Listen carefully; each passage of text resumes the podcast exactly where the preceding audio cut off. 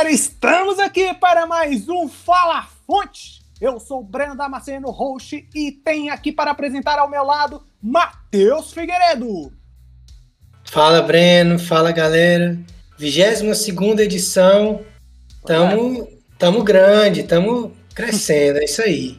Crescendo, cada vez mais, cada vez melhor. Estamos aqui para trazer um programa muito especial, principalmente depois daquele, né? O Figueiredo foi excelente, agradecendo mais uma vez aqui a participação do Braulio Marques, foi uma entrevista muito legal. É, tenho certeza que todo mundo adorando.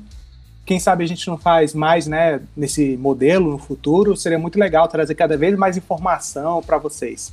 Mas hoje, né, vamos voltar um pouquinho mais no foco futebolístico, mundo da bola falaremos, né? A gente falou há pouco tempo, o Figueiredo, da, da saída do Messi, né? Do Barcelona para o PSG.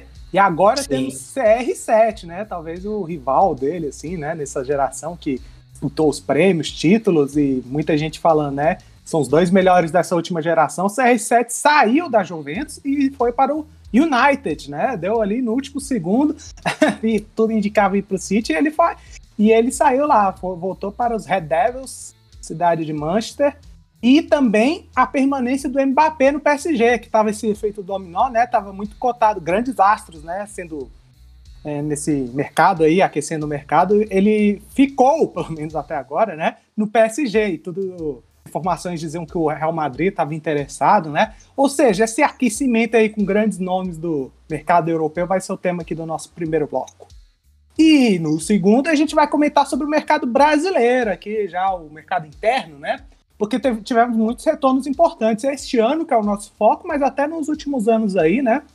É, muitos jogadores de nome e de peso em ligas europeias, voltando aí para clubes aqui brasileiros. Então a gente vai comentar qual é o impacto disso e o que, que a gente acha que eles podem agregar ou já estão agregando.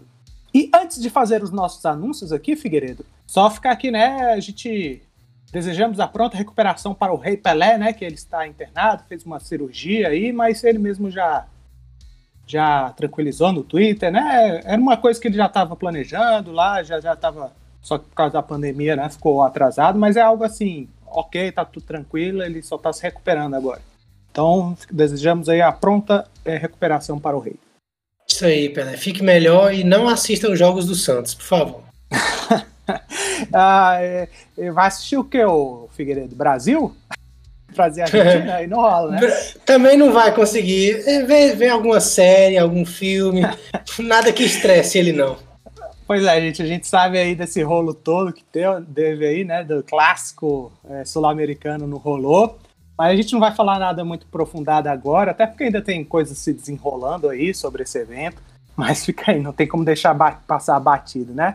Enfim, os nossos anúncios aqui agora voltando, vocês podem nos ouvir, é claro, todas as terças-feiras nos principais aplicativos de podcast da Google, da Apple, Anchor, Spotify, Pocket Cast. É só vocês procurarem que vocês vão nos encontrar.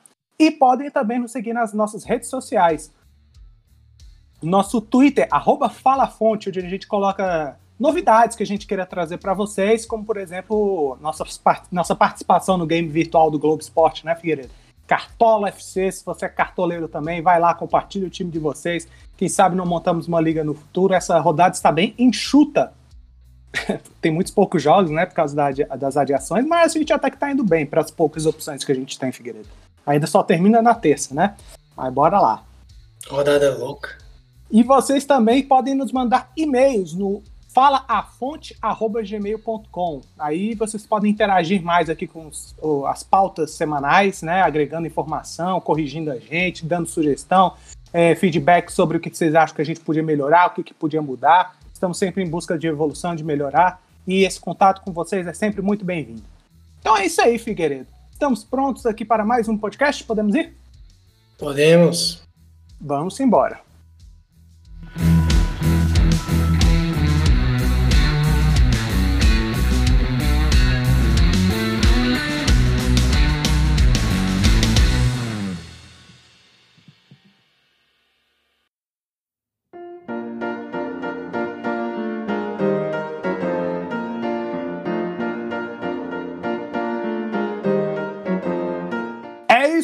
Figueiredo. Estamos aqui para o início do nosso primeiro bloco.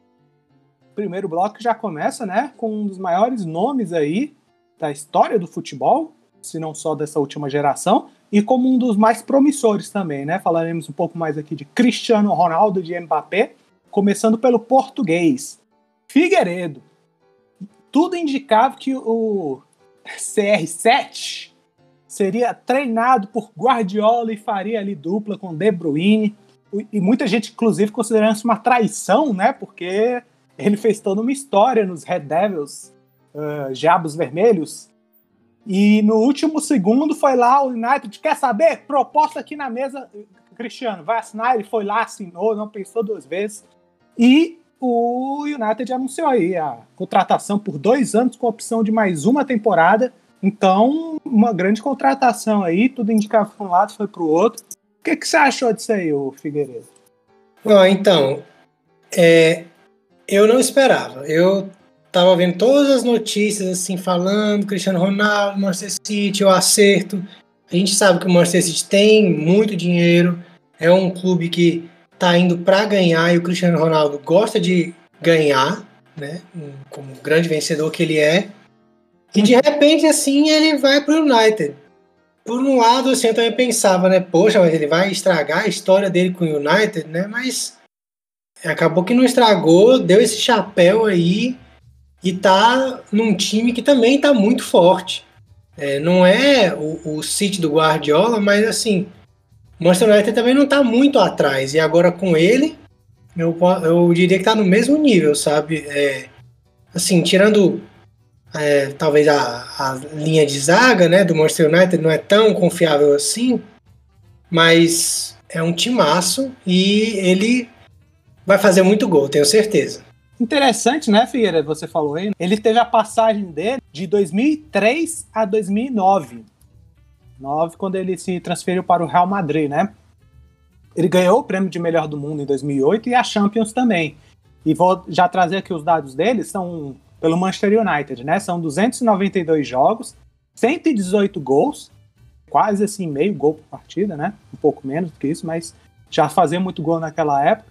69 assistências, uma participação a cada 120 minutos e um título a cada 29 jogos. Foi uma Champions League, três Premier Leagues. Três Premier Leagues, veja só.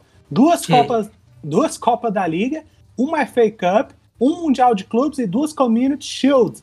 E interessante, né? Porque talvez esse, você falou do Manchester United mais forte, talvez esse United seja assim o mais forte desde a saída dele. Sim, eu concordo. E só que assim, é, pode ser mais forte em questão de jogadores, mas não tem mais o Ferguson como técnico, né? Ah, é, não sim. tirando os méritos do, do Solskjaer, que também é, é, um técnico bom, mas não é o Ferguson. O Ferguson fazia mágica, cara. Ele pegava uns jogadores que não não estavam assim brilhando, não estavam mais no seu auge, como o Giggs, como o Scholes, e ia lá e ganhava e ganhava, e o campeonato inglês só dava United. E desde que ele se aposentou, o Manchester United não é mais o mesmo, né? Hum. É, só que assim, fez contratações de peso, né? Trouxe o Sancho, trouxe o Cavani, agora tá trazendo ele, né? Já tem. Cavani, inclusive, cedeu a 7, né, para ele. Isso, muita, muita gentileza, assim, né? Muita. É, falta respeito, né? humildade, né? né? Sim, respeito e humildade do Cavani, né? Porque quem tá lá mantém o número, não tem a obrigação de ceder. E ele fez, e assim, isso é bom porque mostra que o grupo não tá. Já não vai ficar rachado pela chegada dele, vai ficar é, mais forte ainda.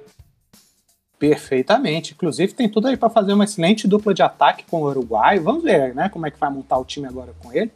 Pogba, Sancho, que você já falou, Varane na zaga. Vamos ver se ele retoma também o seu melhor nível. Ou seja, o United aí tá com um time bem legal, vai ser muito mais interessante, vai ser muito interessante ver ainda mais com a chegada do português. E a gente falou aqui, né, que ele ganhou três liga, oh, três Premier Leagues, né, no United, e desde que ele saiu, o United só ganhou duas. Em 2010, 2011, 2012, 2013. E a última Liga dos Campeões desse time inglês também, do time inglês também foi foi na temporada em que ele ganhou com o clube. Aí foi que ele saiu logo em seguida, né? Aí é o que você falou também, né? Desde então começou a cresceu, né, a competição e o time também deu uma enfraquecida, né? Não conseguiu acompanhar esse nível de investimento dos adversários como o City e o Chelsea que já vinha numa crescente antes, né? Chegou a ganhar em 2012 também a Champions, aí o City foi fortalecendo, o, e é claro, sempre as outras competições, né? Com o Tottenham foi melhorando também. Aí o Arsenal é que ficou mais em decadência mesmo. O Liverpool, né? O Liverpool retomou mais recente, recentemente também, grande força. É, e é isso, agora tá voltando para competir de novo, lá no topo.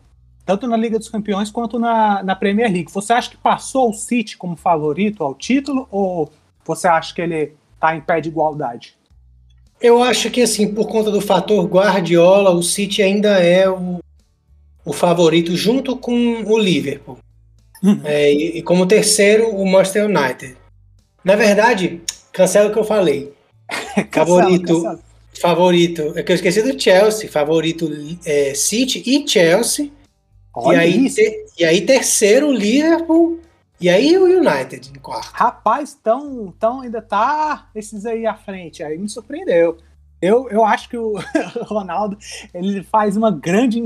Óbvio que ele faz um grande impacto, né? Mas essa diferença, assim, mesmo de é, desejo de vencer, aí tudo bem. Aí podem falar, ah, mas a Juventus agora perdeu depois de tantos anos, né? A, a, o italiano. Então não é suficiente, né? Não é só ele que muda tudo. Também não ganhou a Liga dos Campeões. Mas sei lá, esse retorno para casa, eu acho que dá uma guinada aí para esse time do United. E tem esse fator mais equilibrado, né, na, na competição. Pode ser um, um boost aí, um, uma guinada na moral. Acho que ele fica ali agora mais à frente, assim. Não na frente do City, mas o suficiente para ficar igualado. Hum, tá certo. Uma coisa que eu, que eu tô, assim, com expectativa para ver é, é ele como centroavante, né? Porque nessa época que ele jogava, é, ainda com o Ferguson como técnico, ele era mais um ponta, né? Assim, que, que entrava na área, cobrava falta, estava de fora da área, de velocidade, de drible. Hoje em dia não, ele já está mais centroavante, já não é tão rápido, mas é, vai ser bola nele, ainda mais com a parceria com o Bruno Fernandes, que é o amigo português dele, Sim, vai meter bola para ele o tempo todo. Exatamente, Figueiredo. É, então é muito legal esse, esse, retorno dele à casa. Vai ser mais um atrativo aí para talvez o melhor, né? A melhor liga de futebol do mundo, mais equilibrado, talvez, assim, né? Em competição, em alto nível. Ah, vai ser uma. Vai ser uma super Premier League. Só faltou o Messi aí. pois é, quem sabe, né? Já pensou se tivesse ido pro City? Putz. Mas só assim, então você acha que ele fez bem em ir para o United e não para o City? Você acha que ele vai estar tá melhor integrado aí no, nesse, no clube agora do que estaria com Guardiola, De Bruyne e companhia? Ou você acha que ia ser uma força maior ainda se ele estivesse no City? Ele estaria mais próximo ainda dos títulos? Não, assim, eu, eu acho que. Eu acho Você que ele estaria. Que o, City, o City ainda é favorito, né? Ao lado do United, ou do Chelsea, segundo a sua previsão. Sim. Você acha então eu que ele, ele, ele, tá, ele, tá, ele tá numa posição em que vai ser mais desafiado do que estaria se fosse no City? Sim, eu acho que ele vai ser mais desafiado, mas eu acho que é, ele fez isso assim para honrar a história mesmo que ele tinha com o clube, sabe? Eu, eu acho que ele fez a decisão correta para manter mesmo a, a idolatria, voltar para casa dele mesmo. O City é o rival, eu não, não acho que seria muito correto assim ele, ele ir para o City. Fora que no City assim não tenho certeza se ele seria vamos dizer tão estrela assim, porque o City tem uma forma rapaz já, já definida assim de jogar que o Guardiola gosta de jogar com os, os caras lá da frente assim movimentando bastante. Ele abriu mão assim né de ter é, é, Agüero como centroavante o Gabriel Jesus jogando como ponta, que já nem é mais titular, é reserva. Jogou boa parte da temporada passada com falso 9. Então, assim, se ele fosse, o Guardiola ia ter que fazer uma, uma grande adaptação para ele se encaixar, talvez né, é, gerasse assim, algum tipo de problema para o clube ter que realmente se adaptar. Agora o United não, o United já jogava com um centroavante, que era justamente o Cavani. É só a troca de um por outro, se for continuar jogando só com um, ou alguma adaptação para jogar com dois centroavantes. Mas eu acredito que não. Eu acredito que o United vai jogar com um centroavante ainda. Perfeito. Então, só para a gente falar aqui do Mbappé, pontuar mais duas coisas.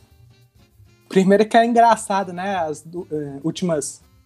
Pelo menos assim, a, as transferências assim envolvendo o Manchester United, né? Quando ele chegou, as duas primeiras, né? Essa é a terceira que é a volta, retorno dele. Na primeira, né, que foi a chegada do Sporting para o United em 2003, ele chegou, você lembra com quem, o Figueiredo? Com qual brasileiro?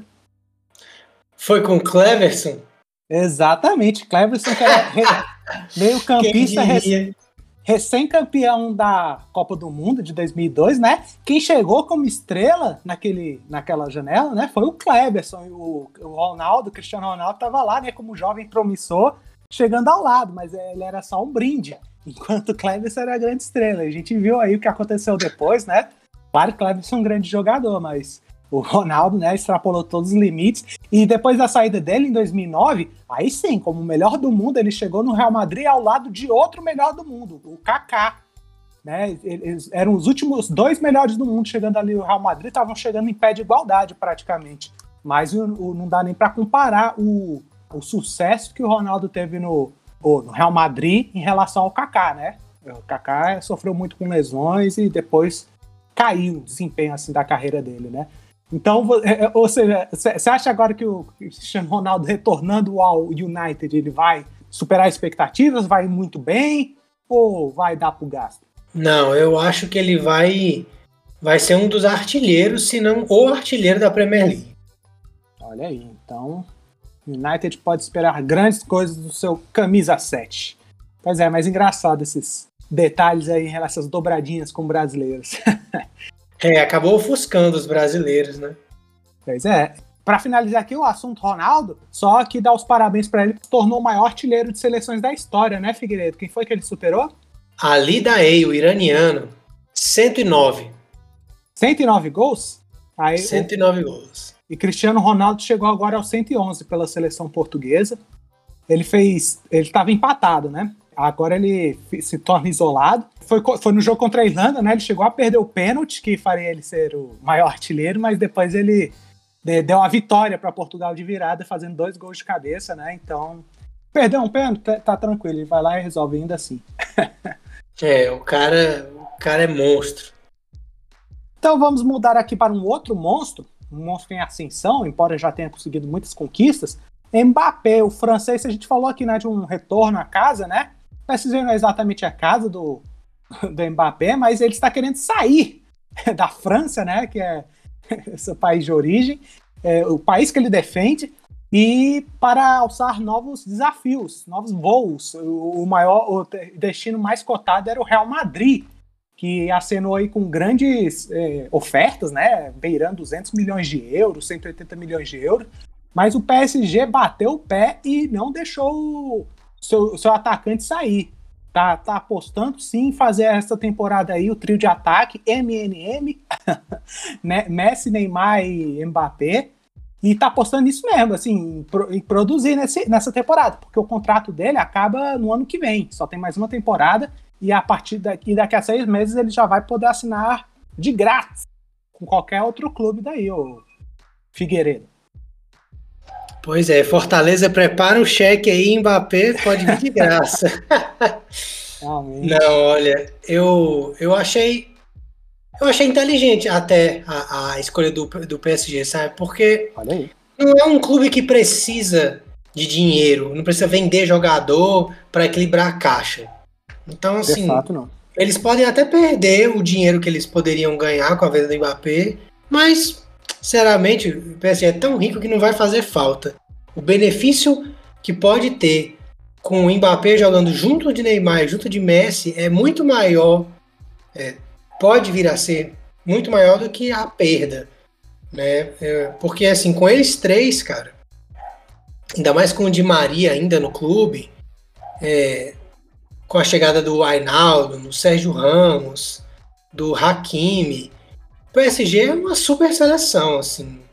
Tem muita chance de ganhar a Champions League esse ano. Claro que a gente sabe que é mata-mata, são dois jogos, tudo pode acontecer.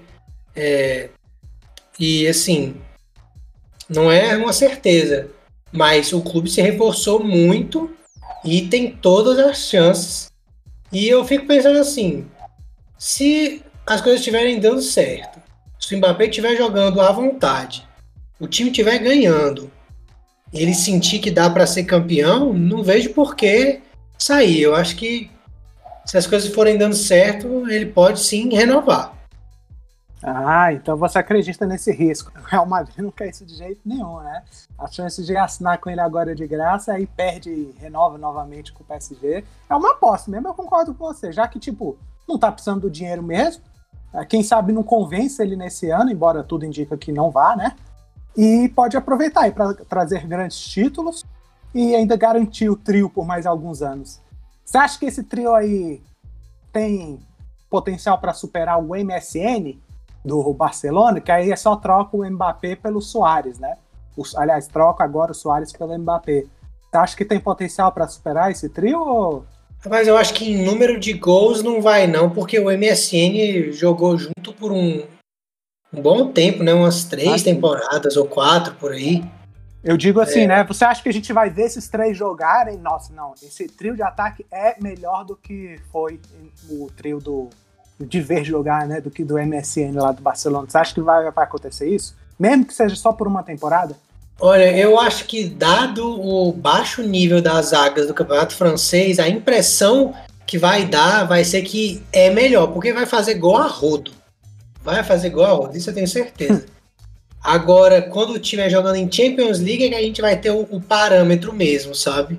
Porque uhum. a competição é muito mais alta. Mas eu acho que não, eu acho que aquele MSN ali, cara, é praticamente insuperável. Olha, eu, eu, é, eu, eu, não sei se é insuperável, mas eu acho que não vai ser, vai ser superado por esse. Porque, tipo, agora o, o, Messi, por mais fantástico que ele seja, agora já tá em fim de carreira, né? O Neymar talvez não esteja mais vivendo o seu melhor momento, embora esteja numa idade boa, assim, né? De, ainda de auge. Mas tem que ver o que, que ele vai arranjar ainda. E o Mbappé, sim, esse aí tá em ascensão total. Aí acho que aquele era um encaixe perfeito, né, dos jogadores em alto nível técnico, alto nível físico. O Mbappé de agora era o Neymar, né, daquela época, mas nenhum, nem o Soares nem o Messi estavam assim, com idade tão avançada ainda. Então, Isso. então acho que realmente também eles estavam mais próximos todos um dos outros lá nos seus auges. Então, e foi fantástico de ver eles numa liga bem competitiva, mais competitiva do que a francesa, na minha opinião. Então, também acho que vai ser muito difícil a gente considerar esse trio agora francês, né, vamos dizer assim, melhor. Mas você acha que o Mbappé é mais jogador ou vai ser mais jogador do que o Soares? Olha, o Mbappé já tem uma Copa do Mundo, pois né? É. O Soares não tem Copa do Mundo, mas assim, isso tem muito mais a ver com a equipe que joga ao redor dele, não só individualmente, né? Uhum.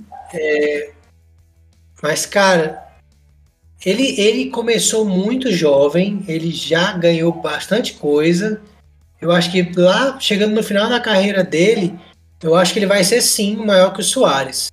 O Soares é, demorou ainda para engrenar na carreira dele, né? Que ele começou lá no Nacional do Uruguai, depois foi para Holanda, Groningen, depois a Ajax, aí no Liverpool que ele foi explodir mesmo, né? O uhum. Mbappé já começou sendo campeão francês pelo Mônaco, né? Fazendo uma bela campanha na Champions League. É. Então, assim, ele já começou fenômeno, tipo tipo o Haaland, só que maior, né? Porque o Haaland ainda não, não ganhou nada, assim, né? O uhum. Mbappé já ganhou. Pois é. É, eu acho assim que agora. Hoje eles são atletas assim. Não tô falando nem assim do. Do Soares que joga agora, né? Porque já não tá mais no auge dele. Mas eu diria assim, são jogadores equiparáveis, mas acho que o Mbappé. É, características diferentes, né? Mas acho que o Mbappé, no final das contas, vai ser, em definitivo mesmo, um jogador maior do que o Soares. O que é um grande feito já. Com certeza.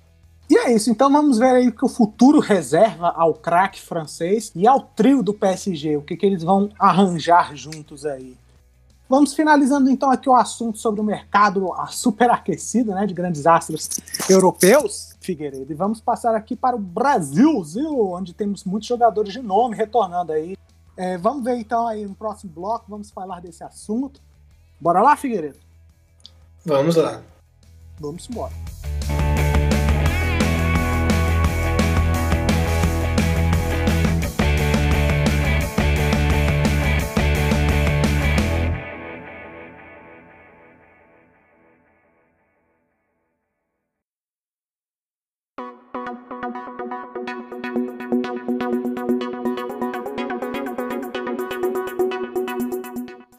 Isso aí, Figueiredo. Estamos aqui para o início do nosso segundo bloco, onde a gente falará do mercado brasileiro.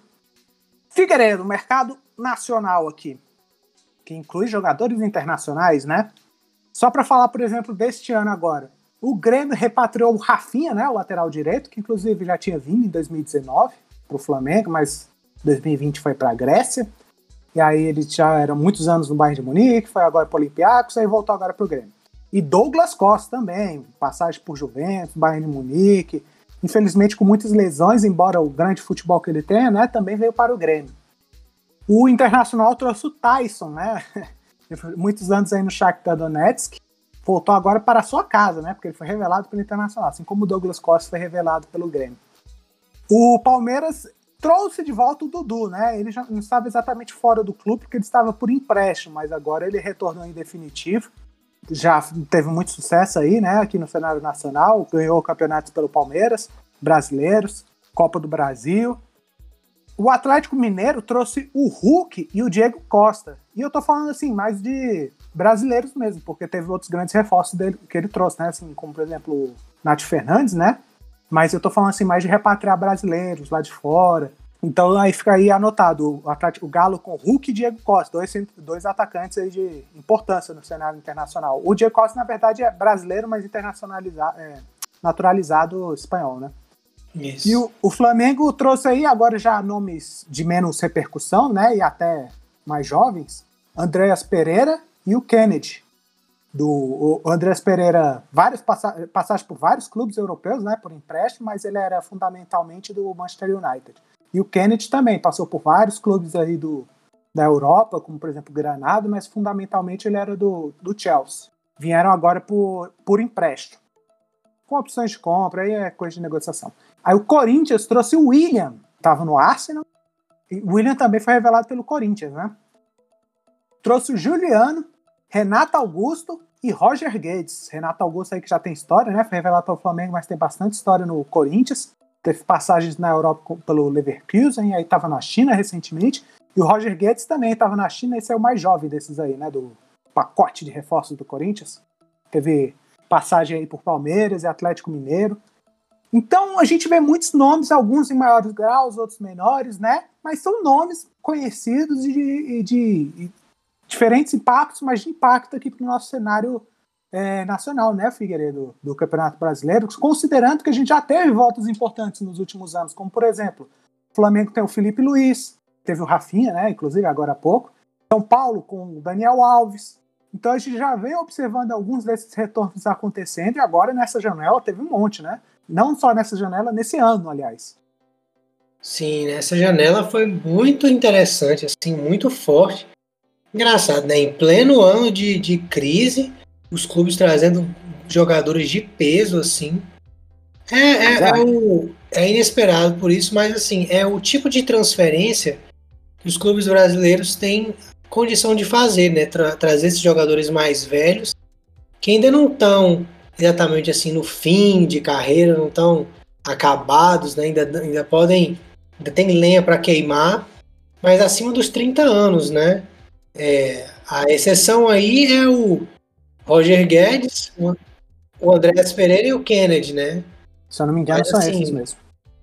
Normalmente os clubes é, procuram trazer esses jogadores já quando quando ninguém quer mais, vamos dizer assim, na Europa, né? Ah, a gente ainda quer, vai. O jogador que tá mal na Europa é rei né, aqui no Brasil, né? É, uhum. Quem dirá o Gabigol, né? É. Hum. E aí, assim, o Grêmio, infelizmente, está passando por esse momento difícil, é, que eu acho que se tivesse assim mais acertado, tinha tudo para estar tá brilhando assim. O Douglas Costa, infelizmente, ele é amaldiçoado assim com essas lesões, ele já está lesionado de novo, ainda não conseguiu despontar desde que ele voltou. O, o Tyson no Inter também está passando por um momento parecido, o Inter não está bem. Ele não teve, assim, nenhuma grande lesão que eu fiquei sabendo, mas ainda não, ainda não pegou, sabe? Só fez um gol até agora, embora tanto o Douglas Costa quanto o Tyson tenham atuações muito elogiadas por, por, torcedores. Eu acompanho assim, né, no Twitter, às vezes eu vou checar o que estão achando, e aí eu vejo que eles até elogiam, não, mas o Douglas Costa deixa a galera na cara do gol e eles não fazem. Não, mas o Tyson tá participando muito do jogo e tal. Ou seja, eu vejo que tem, pode ser, pode ser, eu, eu vou admitir que eu não tô acompanhando tanto assim as atuações deles. Por exemplo, o Tyson foi muito bem contra o Flamengo, ele só fez um gol e foi contra o Flamengo naquela goleada por 4 a 0 Douglas é, Costa. Que é golaço. Já o Douglas Costa agora ele tá fora, inclusive o último jogo dele foi contra o Flamengo, né? Que ele saiu no meio do jogo na Copa do Brasil e só que infelizmente ele saiu lesionado, desde então ele não jogou, e ele não fez gol nem assistência. Mas tem tido elogios dos seus torcedores, mas como você falou, não dá para dizer que engrenaram, porque juntando os dois só tem um gol até agora, e é do Tyson, né? Um golzinho. É, e assim, como eu falei, quando ah, o time perdão, não tá perdão, bem, perdão, não ajuda, né? Pois é, perdão, Figueiredo, só para completar, e o Rafinha do Grêmio também, né? Ele começou bem no Grêmio, só que depois ele ficou um longo. Aliás, teve três técnicos já, né? O Felipão, Thiago Nunes e agora. Oh, Renato Gaúcho, Thiago Nunes e agora o Felipão. E boa parte dessa passagem do Felipão, o Rafinha no banco pro Wanderson, né? E agora ele tá voltando a ser aproveitado no lateral esquerdo. Então, esse pacote aí do Rio Grande do Sul são ótimos jogadores, ótimas contratações, mas até agora meio frustrados, né? É, assim, é mais eu diria que é mais culpa do, do estado geral do time, sabe? Quando o time, não, quando o time tá bem, consegue potencializar jogadores que às vezes não são tão bons assim. E quando uhum. o time tá mal, ele prejudica né, os jogadores que são bons. Né? Eles não conseguem aparecer, não conseguem despontar. Né? É complicado. Pois é. é. E aí, inclusive, né, o Grêmio, não precisa nem falar, começou com grande expectativa, né? Trazendo esse reforço. Muita gente falando que estava formando um timaço, mas o ano não se desenvolveu, infelizmente, para os gremistas como planejavam, né? Então, tá agora em penúltimo lugar no Brasileirão e só não tá em último lugar porque é impossível, né? A Chapecoense está caprichando. 18 jogos e nenhuma vitória até agora, 7 pontos e o Grêmio está com 16 em 19. E o Internacional também, um ano bem torto, né? Agora tá lá, 11 no Brasileirão, não tá fazendo nada demais, só tá completando tabela, né? Fora da Copa do Brasil, fora da Libertadores. Então, anos frustrantes, apesar de bons reforços para os times gaúchos. E aí a gente passa, por exemplo, pro o Palmeiras. Vamos falar aqui dos paulistas o Palmeiras e Corinthians. Aí não dá nem para comparar né, os dois pacotes. Em quantidade, o Corinthians bate, né? William Juliano, Renato Augusto e Roger Guedes. Aí o Palmeiras, teoricamente, trazendo né, o Dudu. Aí, óbvio, o Dudu é um cara que chega, inclusive já fez bons jogos, teve um comecinho meio enferrujado, mas aí pronto, já recuperou a forma, tomou posição de titular no time. Então, todo mundo já sabia, né? O Dudu vai voltar e vai jogar bem, porque nem faz tanto tempo assim que ele saiu e o time continua quase o mesmo. Técnico bom, tá boa fase do time. Então, acho que a gente já sabe mais ou menos o que esperar do Dudu, né? Que ele voltou só agora. Agora o Corinthians trouxe um pacotão aí, que só teve estreia até agora de Juliano e Renato Augusto. E esses dois ainda jogando só minutos, né? Mas o que, que você achou aí desses dois. Eh, dos movimentos desses dois times, né? William no Corinthians, talvez o nome mais. Talvez não, com certeza o nome mais chamativo desse pacote aí. Juliano, Renato Augusto e Roger Guedes. E Dudu no Palmeiras. Bom, o, o, Dudu, ele já era do Palmeiras, né? O Palmeiras emprestou, assim, acreditando que fosse conseguir fazer um negócio, né? O clube iria comprá-lo, né? Mas, mas não quis. Então, assim, né? Uma, uma volta grata, né? Muito bom ter o Dudu de volta. Palmeiras já é um clube acertado, né? Sempre pode melhorar, mas já, já tem um, um time acertado, bem treinado, e ele só vem para aumentar, assim, ainda mais o potencial do, do time. Já o Corinthians estava mal das pernas, estava precisando de reforços. Eu não acreditava que viriam, por isso que eu dava né, no início do, do ano o Corinthians lá embaixo, mas fez essa mágica aí, né? Entre aspas, mágica, né? E trouxe esses quatro jogadores assim caros, né? O Roger Guedes ainda novo, o, o William assim ainda com mercado para a Europa, eu, eu acredito. Talvez não mais na Premier League, mas poderia ir para a França, Portugal, ligas menores assim. Talvez até Itália, mas veio para o Brasil e assim esses caras aí quando engrenarem, quando pegarem ritmo, tem tudo para dar um estrago, assim, caso o Silvinho consiga, né, botar eles para jogar, mas o Corinthians agora tá forte. Vamos ver se o Corinthians vai atingir o seu objetivo, né? Que trazendo esses quatro caras aí, é claro que o Corinthians quer Libertadores. Como a gente chegar né, Libertadores, né? É isso, chegar na Libertadores. É bem possível que a gente tenha um, um G7 ou G8 esse ano, né? Então é bem provável que consiga. Vamos ver, vai, vai ser interessante ver esses caras aí jogarem juntos. Desses quatro, qual você achou o maior reforço do Corinthians? Ah, o melhor reforço eu acho que é o Williams. William, né? É, pois é, eu acho assim, o Dudu já falei aqui, né? Não, não tem muito o que falar, porque voltou agora e todo mundo já sabe o que, que o Dudu é capaz de fazer, o que, que ele está fazendo, sei lá, praticamente quase é o ano retrasado, né? Se eu não me engano. Então é mais, assim, é mais do mesmo no sentido bom, positivo, ele vai agregar mais força. Agora, falando aí desse pacote do Corinthians, para mim o nome menos chamativo é o do Roger Guedes, porque eu acho que ele fez menos aí até agora, né? Ele também é o mais jovem, obviamente, é, mas é um bom reforço, sim. Mostrou já jogar, é, que joga bem. Depois o Juliano e Renato Augusto, e, o, em primeiro lugar o William, talvez o mais chamativo dessa janela, já já a gente vai discutir aqui. Mas é, é engraçado que você falou aí, né, sobre a situação do Corinthians. Eu diria assim, há menos de um mês o Corinthians estava super embaixo, né? Porque só tem um brasileiro agora para competir e estava sem muita perspectiva. Silvinho podia ser demitido, né? Depois da praticamente goleada, né? Goleada moral que levou do Flamengo, 3 a 1 mas foi um atropelo. E aí não tava com muita perspectiva, não, mas foi lá e. Eu, vou, eu, eu não faço ideia, assim, não sei, eu não sou analista financeiro, não sei direito como é que tá a condição de cada um. O que a gente sabe é impressão, é, que a gente forma é impressões baseadas nas informações que a gente vai lendo, né? Aqui, daqui, do, de profissionais, tanto jornalistas quanto analistas mesmo, por exemplo, o Campelo, né? Vive, vive tweetando aí, informando em programas esportivos. Então eu não vou falar assim se podia ou não podia. Tô, o, que eu, o que eu digo é que a minha impressão é que o Corinthians não estava numa situação que ia fazer um movimento forte desses, né?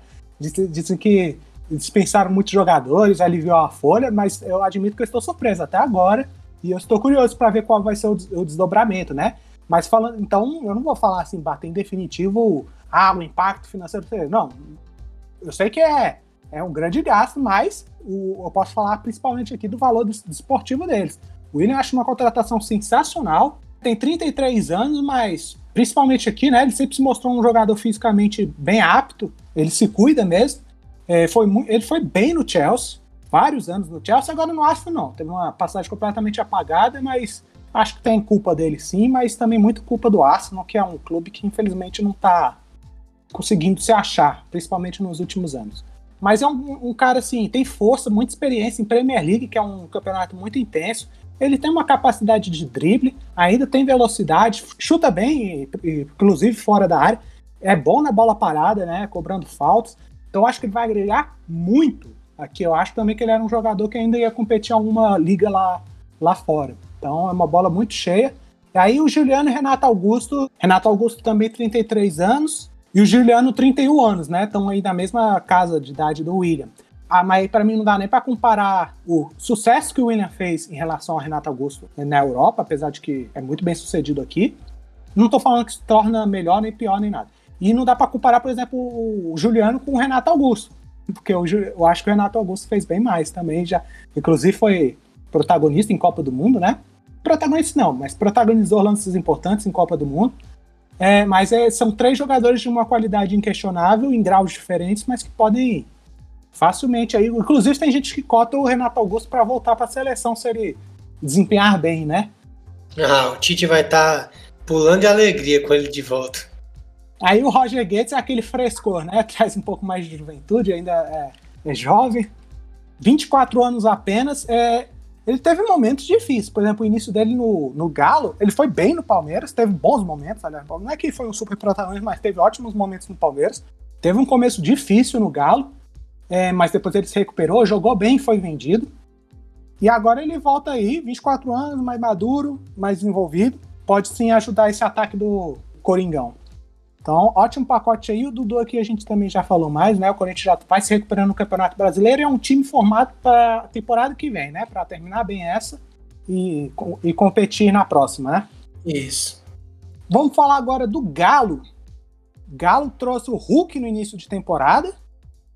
Ele já tá arrebentando, né? Talvez até superando expectativas. Hulk arrebentando, é, tem tudo a Hulk Smash, né? É. é um dos melhores daí do, do Campeonato Brasileiro, se não o melhor. Tá o Galo. Aliás, sim, a gente falou, né, da situação difícil do time lá, da, da dupla gaúcha, né? O Palmeiras com o Dudu aí, o Dudu retornando, o contrário, né? Um time completamente vivo aí em todas as competições, tirando a Copa do Brasil. Então é um reforço que chegou já no time bem mais encaixado, né? E o Galo também. O Hulk veio no Atlético Mineiro no início do ano e o Diego Costa chegou agora. Um jogo, um golaço.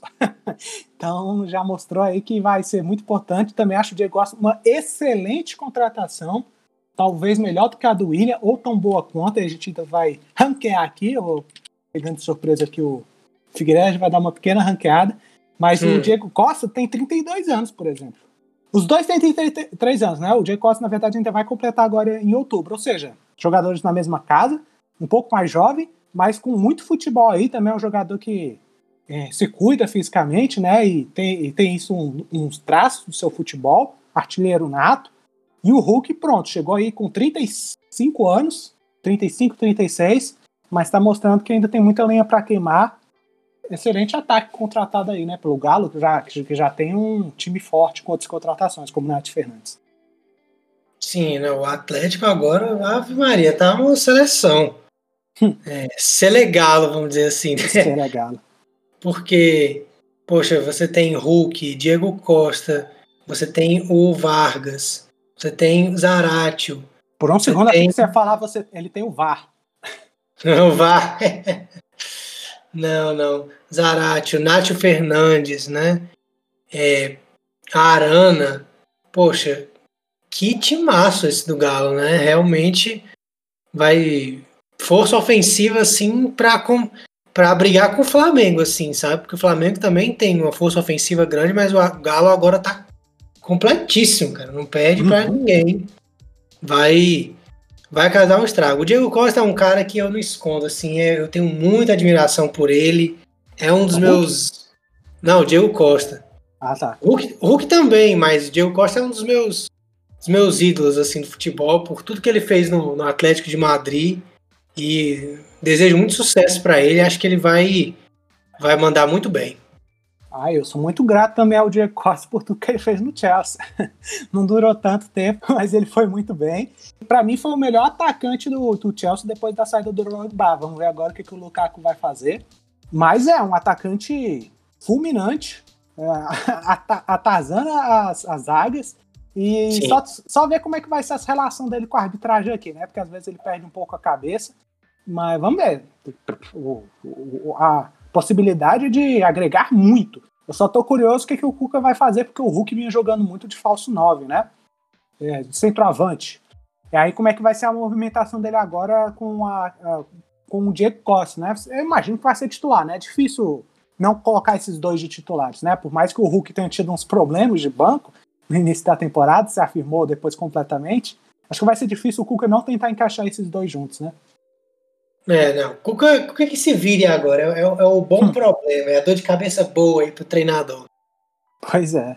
Você acha que o Diego Costa vai, ser, vai conseguir ser mais importante para esse time do que o Hulk? Ou Moncelli pede igualdade? Quem você acha que foi maior, por exemplo? Isso que eu acabei de perguntar, e agregando mais essa outra, essa outro ponto que eu vou falar agora. Quem teve a maior carreira aí até agora? Olha, eu acho que é Maior carreira, assim, eu diria que o Diego Costa, porque uhum. o Diego Costa chegou em final de Champions League, foi campeão espanhol, né? Jogou duas Copas do Mundo pela Espanha. É, eu acho que ele tá na frente do Hulk, assim, em carreira. O Hulk foi campeão o quê? Português, da, da Europa League, jogou uma Copa do Mundo pelo Brasil, campeão russo, da chinês, tudo coisa assim de menor grandeza, né? É, então, uhum. o Diego Costa acho que tá uma, tem uma carreira melhor, mas o Hulk hoje em dia, acho que ele é o dono do Atlético Mineiro. O Diego Costa ainda acredito que ainda deve levar um tempo assim para ter o, a, a importância que o Hulk hoje tem para o Atlético. Mas eles dois né, vão jogar, acredito que vão jogar bem assim juntos, sabe? É, Diego Costa vem, vai fazer muito gol, o Hulk vai continuar dando muita assistência como ele tem dado e fe, fazer os golzinhos dele. Pois é, e o Hulk acho que essa é uma demonstração muito interessante como a galera gosta do jogador que joga bem aqui, né? Porque o Hulk jogou em 2014 a Copa do Mundo, né? Desde então ele não foi muito convocado para a seleção brasileira, passou depois para a China, né? Ficou muito tempo assim fora do radar dos brasileiros. E agora, com trinta e tantos anos, ele retornou, jogou, tá jogando muito bem aqui no Atlético Mineiro e chegou a ser convocado de novo. Tudo bem que teve é, desfalques né, na seleção por causa dessas questões de quarentena e tudo mais, é o Hulk foi lá para agregar, mas ele chegou a voltar para a seleção, né? Duvido que ele seria lembrado se ele tivesse continuado na China. E tem muita gente pedindo, não, coloca o Hulk aí de titular no ataque da seleção, bora ver, bora ver. Ou seja, um jogador que tinha saído completamente né, do radar dos torcedores brasileiros, da imprensa, jogou bem aqui agora no Brasil, tá, tá fazendo merecer, na minha opinião. Tem que dar valor sim para quem joga aqui e joga muito bem. É, e tá agora, febre Hulk, né? Então tem muito valor sim você jogar aqui no Campeonato Brasileiro. Sim, porque é, é o que a gente tá vendo, né? Toda hora, assim, uhum. assim, direto. Tudo bem que o Campeonato Brasileiro assim é, é de um nível mais baixo que o, que o europeu, mas é, o cara que está despontando aqui merece uma chance na seleção. Uhum, com certeza. Eu não sou tão mão de ferro, assim, é pesado nesse sentido. Tipo, não, o cara tá jogando muito bem aqui, ele não pode estar na seleção porque o nível de competitividade é outra. E por mais que tenha verdade nisso, né? Tipo, ah, só porque o jogador que tá se destacando muito aqui, ele é muito inferior ao que tá se destacando lá na Europa. Eu também não concordo com isso, não. Né? Tem, a gente tem que saber medir bem. O, é, é, é, é quase como, por exemplo, sei lá, De Bruyne, né? É, é, óbvio que ele é um excelente jogador, né? Muito melhor do que todo mundo. é melhor do que todo mundo que tem aqui, eu imagino. Mas é, do jogador nível aqui. Mas digamos assim, parece até nesse papo que se ele viesse jogar Brasil, sabe? parece que ele é, diminui o nível de futebol dele, sabe? Mesmo que ele ainda jogasse muito bem. Ou seja, tem que saber analisar o jogador, ver o que, que ele é capaz, né? O que, que ele proporciona, independentemente do campeonato dele. Claro que sim, a gente avalia também a, o nível de dificuldade dos campeonatos. Isso é importante levar. Mas é importante levar tudo isso na conta. Sim, sim. Mas assim, o que, o que, o que eu observo é que o jogador que não desponta na Europa pode despontar muito aqui no Brasil. Né? Ah, pode. A, a competitividade lá é, é, eu acho que esse é o principal fator, a competitividade você tem muitos outros companheiros de equipe qualificados, assim, disputando vaga com você. Então, às vezes o jogador não, não consegue é, é ritmo de jogo, não pega uma sequência assim, né? Que o técnico não confia, não bota para jogar muito. Aí acaba que realmente não desponta. Mas aqui, como o cara vem da Europa, você assim, ah, o cara veio da Europa, tá jogando muito, vamos botar ele para jogar todo jogo. Aí o jogador ganha confiança, ganha ritmo e consegue realmente despontar com maior facilidade. O que não quer dizer que ele estava muito pior lá e, e, aqui ele é rei porque o pessoal aqui é cego, não sabe jogar. Mas, uhum. mas tem, tem um pouco disso também. Pois é. E vamos passar agora para a dupla do Flamengo. É, eu imagino assim que a, a menos badalada né, desses todos, é, mas são jogadores de qualidade também, são bem jovens ainda também. Andrés Pereira, que veio por empréstimo do United, e o Kennedy, que veio por empréstimo do Chelsea, duplinha aí da Premier League.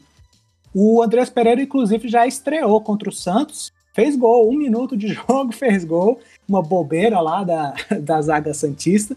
É, já mostrou qualidade logo nos poucos minutos que ele teve, mas tem muito ainda, né, para rodar. Ele nunca teve muitas chances no Manchester United, jogou mais ou menos também assim, questão de oportunidades, né? Nos clubes que ele rodou por aí. Até agora não se destacou, não, mas é, por mais que ele tenha mostrado qualidade. E o Kennedy é a mesma coisa, mostrou qualidade, mas não chegou a se firmar e destacar em nenhum lugar, principalmente no Chelsea, né? E chegam agora para reforçar, né? Não sabe assim. Kennedy acho mais difícil ele conseguir uma vaga de titular.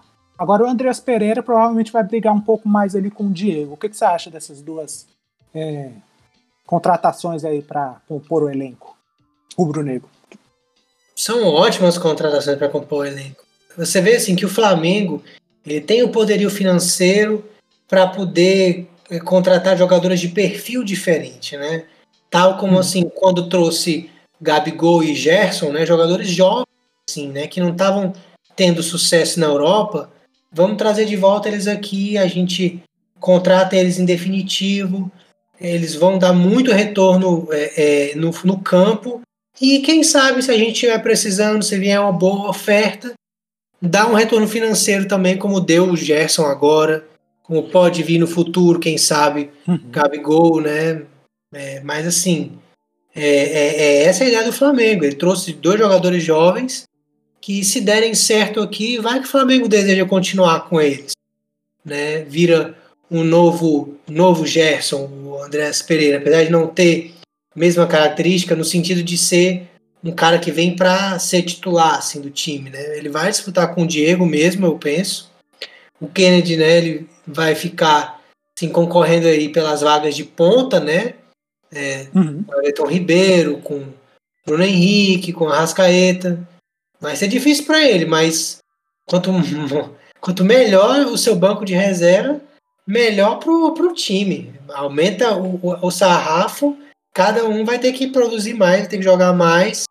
Eu acho até que o Kennedy ele vai vir para disputar com o Michael, assim, como o cara que vai entrar assim no segundo tempo. Olha aí. O Michael tem feito hoje em dia, porque Bruno Henrique e o Arrascaeta, cara, ainda são praticamente intocáveis nesse Flamengo. Eles jogam muito. Pois é, e o Kennedy já vai. Já tem a oportunidade maior nesse jogo agora contra o Palmeiras, né? Porque o Bruno Henrique tá machucado. Então, pode ser que ele tenha mais fácil. Eu estou curioso. O Renato vai lançar o Kennedy ou vai continuar confiando? Não que não deveria, né? Porque o Michel tá respondendo. Ou vai continuar confiando no Michel é, para essa posição. Então, eu quero ver o que, que ele planeja com o Kennedy. O Andrés Pereira já deu uma boa amostra aí. Sempre é bom uma primeira impressão. Então vamos ver aí, ele vai ficar nessa disputa também. E é que nem você falou, é um perfil que o Flamengo tem contratado bastante, né? É, por exemplo, nesses últimos anos, aí você mesmo falou do Gerson, tem o Thiago Maia, que está agora no elenco, o Pedro, o Gabigol também foi assim, é, o próprio Pablo Mari, era um zagueiro que estava rodando ali na, na Europa, o jovem também. Então o Flamengo tem trazido muitos jogadores jovens que não estão nem se destacando muito lá na Europa, é, mas podem, é claro, são ótimos jogadores tanto lá quanto aqui, mostram isso e jogam bem. Apesar de não estarem no, no spotlight, né? No holofote lá. Então o Flamengo acho que está mandando muito bem também mirando nesses alvos, porque ele consegue retorno técnico muitas vezes e pode conseguir um retorno financeiro aí se ficar com o jogador. Pois é, porque e é, e é claro, esses é claro, outros e consegue, só o segundo, e consegue isso porque primeiramente se estruturou muito financeiramente, né? Senão fica difícil de convencer esses jogadores a vir para cá, né? Com certeza. O Flamengo é um clube que está muito bem estruturado financeiramente e, assim, gasta muito, mas as receitas são altas, faz boas apostas, né? Tem um modelo de negócios, assim, muito bom. Porque uhum. jogadores como Rafinha, Hulk, Diego Costa, William, né? Eles vêm para para dar assim retorno técnico, financeiro não vão dar mais porque já estão muito assim no final de carreira.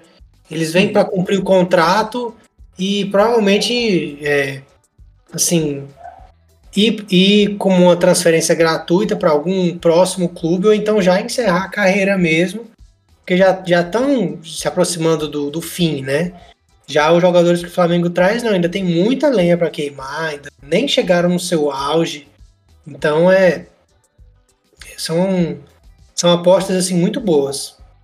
Pois é, e aí, e aí eu vou ser sincero, eu vi muito pouco tanto do Kennedy quanto do Andrés Pereira. Andrés Pereira eu já conheço, claro, faz, faz tempo, mas nunca parei para prestar atenção nele, tipo, vou assistir hoje um jogo do Andrés Pereira. um jogo do United ou um jogo de qualquer clube que ele tá emprestado para ver o Andrés Pereira. Eu nem imaginava que ele viria jogar um dia no Flamengo. E o Kennedy, eu lembro assim, vagamente lá do início dele no Fluminense, né? É, mas eu não vi ele se desenvolvendo na Europa. Então, eu, não, eu espero boas coisas, mas eu vou ver para valer o que eles vão produzir agora, né? Assistindo os jogos. Mas acho que tão, são bo duas boas apostas. É, e só para não deixar passar batido, mas vamos falar assim muito rápido mesmo, porque a gente nem sabe se vai acontecer. Um, um nome já que é, não é tanto desse perfil, né? E já seria um jogador para chegar e ser titular e de uma idade um pouco mais avançada. Muitos cogitam o Davi Luiz, né, no Flamengo. Só um comentário rápido assim, Figueiredo. Você acha que seria uma boa? Porque ele está sem contrato agora, né? Tem muitas janelas aí já se fechando na Europa de inscrição em competições como Liga dos Campeões e por aí vai. Então, parece que cada vez mais está funilando as possibilidades do zagueiro e pode ser que ele chegue no Flamengo ainda. Mas, como não sabemos se isso vai acontecer, a gente não vai comentar tanto aqui. Só um breve comentário se você acha que ele se daria bem aqui no Flamengo. Para qualquer clube que o Davi Luiz venha, que não seja Grêmio Internacional, que estão muito mal, cara, ele vai reinar aqui no Brasil. Ele, Olha aí. Ele, ele comete assim umas trapalhadas, mas Eu acho que é porque na Europa se pressiona muito a linha de zaga. Acho que como aqui no uhum. Brasil os times não pressionam tanto, é, ele não, não, deve cometer tantos erros assim. E é, é um grande zagueiro que tem, tem muito para jogar. Eu acho que ele vai ser sucesso se ele vier aqui. Pois é, particularmente, é, é o Davi Luiz é um jogador que é, gera assim muitos, muitas opiniões diferentes, exatamente, porque às vezes tem um lado assim um pouco mais loucão dele, né? Mas todo mundo reconhece a técnica e a capacidade dele. Particularmente eu ficaria animado com a possibilidade dele jogar aqui no Brasil e principalmente no meu time, o Flamengo, mas como não sei se vai acontecer, não vou comentar muito sobre isso agora, mas eu acho que seria uma excelente contratação e que o Flamengo está precisando de um jogador para essa posição que vence firme. Vamos ver o que, que o futuro aguarda. Então, rapidamente aqui, Figueiredo, desses jogadores todos aqui que a gente falou, faz um rankzinho aí. De quantos? Três? Top 4. eu ia falar de cinco, mas top 4. Top 4. Bom, eu acho que não, não tem como não pôr o Hulk como primeiro, porque ele já tá Hulk mandando, mandando muito assim. É, jogando muito. Um dos donos desse campeonato brasileiro, por enquanto. Os outros ainda vão ter que se, se provar. Mas eu acho que dos que ainda vão né, é, ter que se provar, assim, quem, os que têm potencial, assim, grande potencial para despontar no campeonato. Eu vou dizer o Diego Costa como segundo, o William como terceiro e eu acho que em quarto o Renato Augusto. Então repete seu ranking?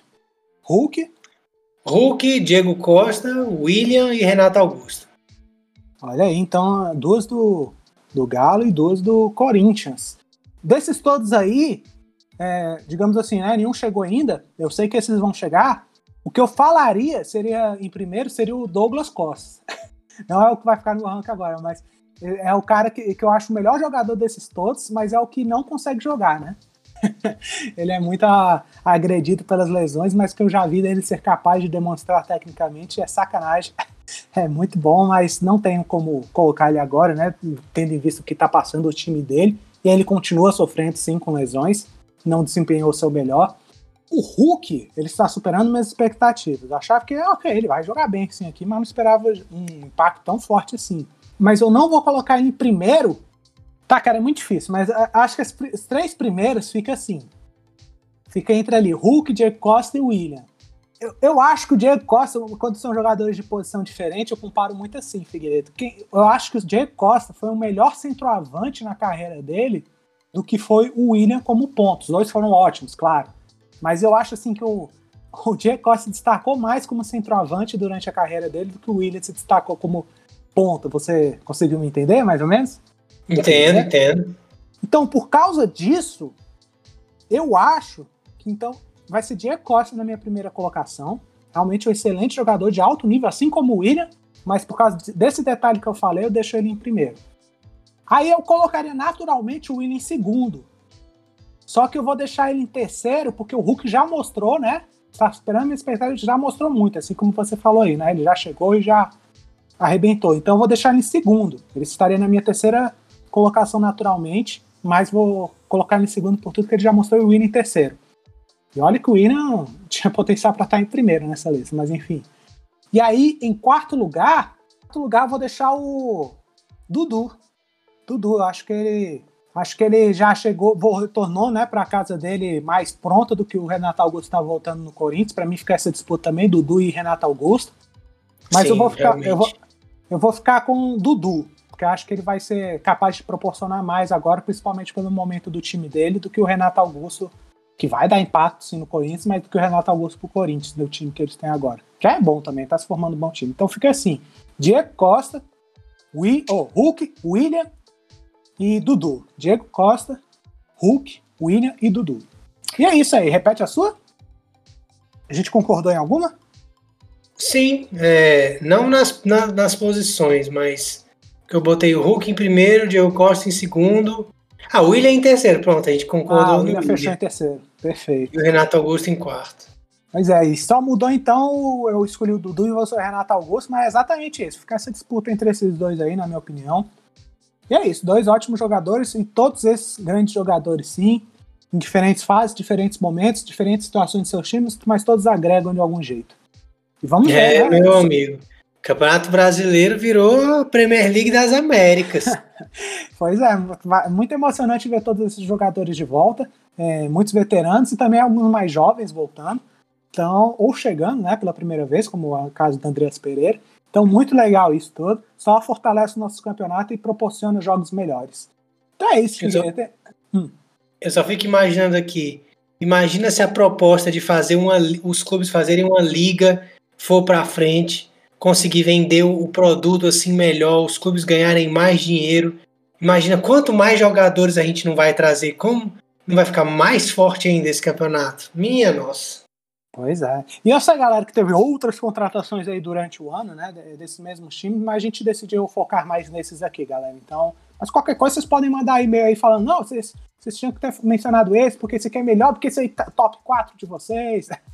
qualquer coisa, então, se vocês quiserem falar, só comentar aí. A gente pode ter esquecido alguma coisa, tá uma pisada monstro aqui na bola, esquecido alguém, mas é isso aí.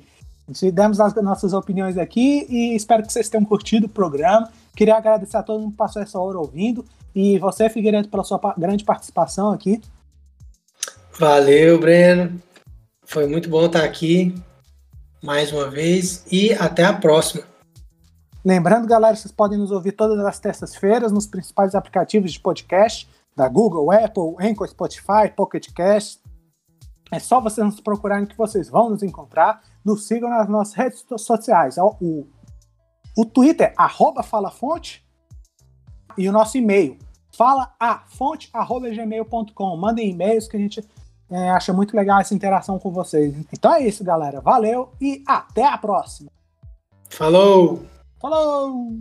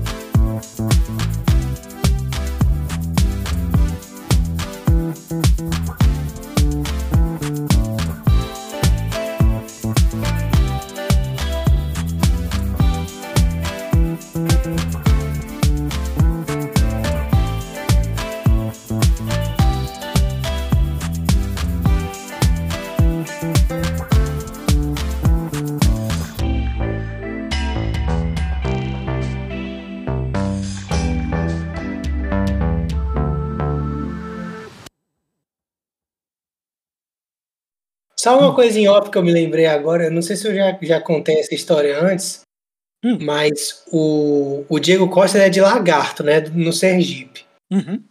O meu o meu co-orientador do meu TCC, porque no TCC a gente tem o orientador, que é o professor chefão lá, que assina, né, que é o que manda, e tem o hum. co-orientador, que é o segundo professor, que dá umas outras dicas, né? Certo. Meu, co meu co-orientador também é de Lagarto e ele estudou com Diego Costa. Você repete aí, estudou com o Diego Costa? Estudou com o Diego Costa no, no, no ensino, no ensino fundamental e pedacinho do médio também.